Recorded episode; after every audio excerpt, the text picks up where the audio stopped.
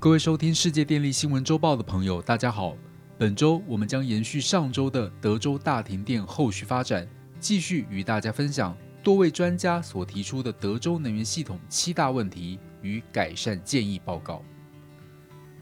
拥有丰富石油及天然气资源的德州，也拥有高比例的再生能源。一直以来，因为拥有丰沛且多元的发电资源而引以自豪。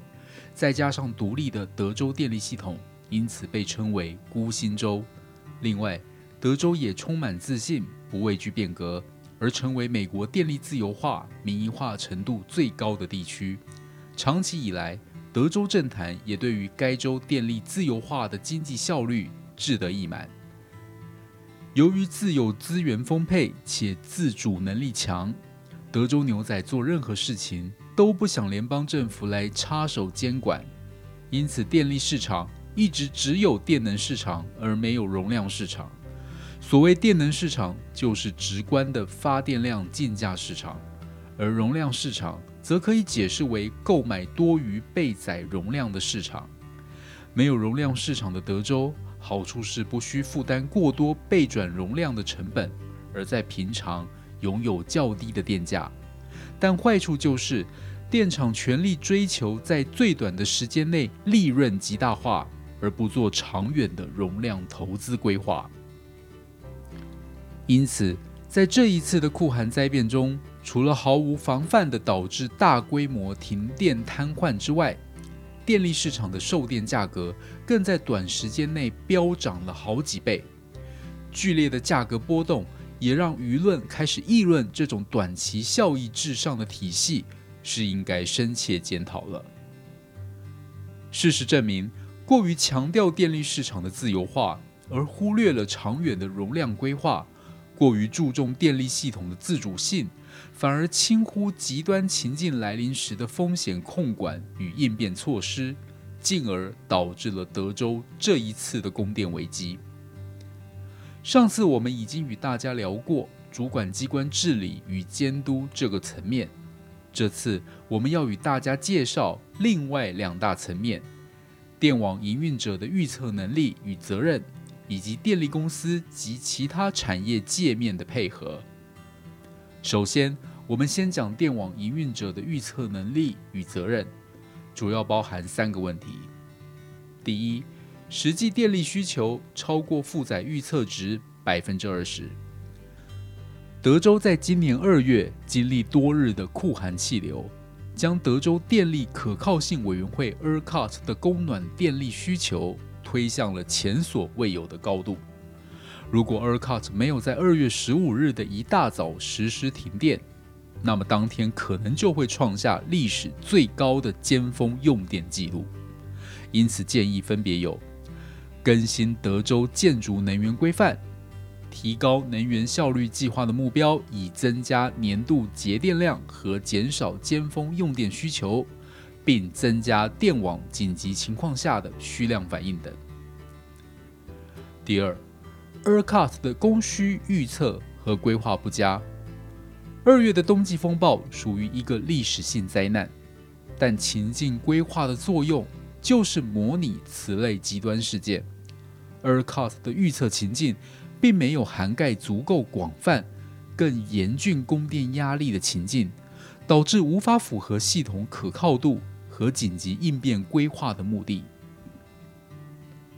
ERCOT 的极端情况情境仅仅假设局部性的不利事件发生，而不是假设多重性的不利事件同时发生。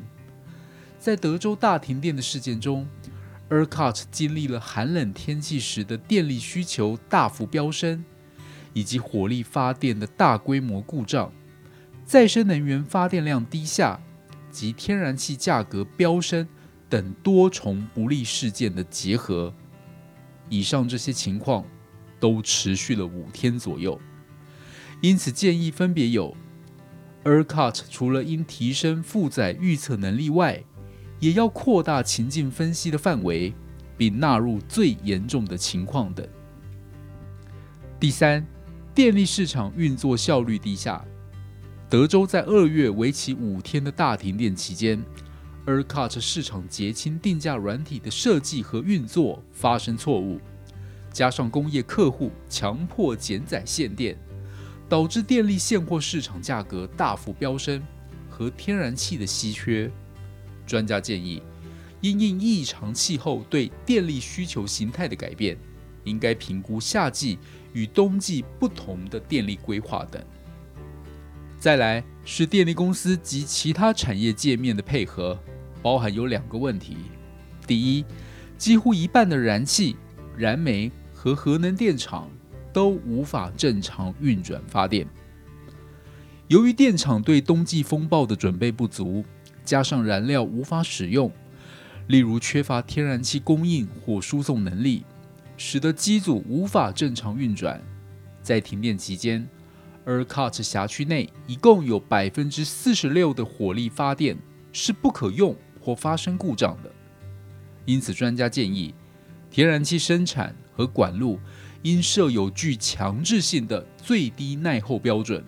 并具体执行。第二，没有断然采取分区轮流停电，导致规模更扩大。这一次，由于 ERCOT 没有采取分区轮流停电，导致三分之二的居民断电长达七十小时。许多家庭在连续停电期间达到冰点温度，许多人因体温过低和一氧化碳中毒身亡，数以百万计的管道冻结和财产损失。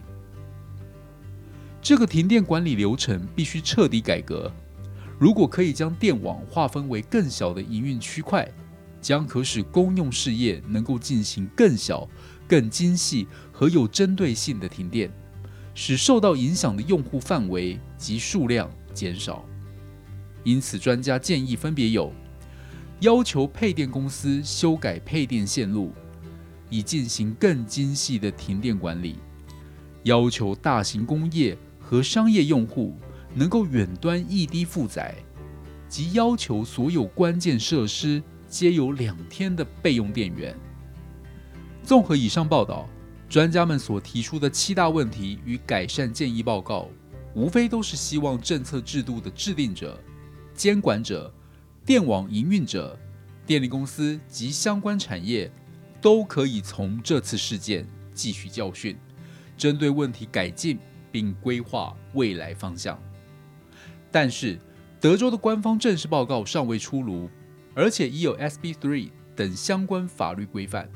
针对七大问题的二十项专家建议，究竟官方会采纳多少，存有诸多变数，让我们静候其结果。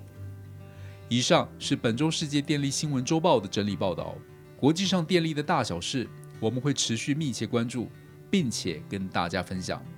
若喜欢我们的频道，欢迎与好朋友分享哦。我们下周再会。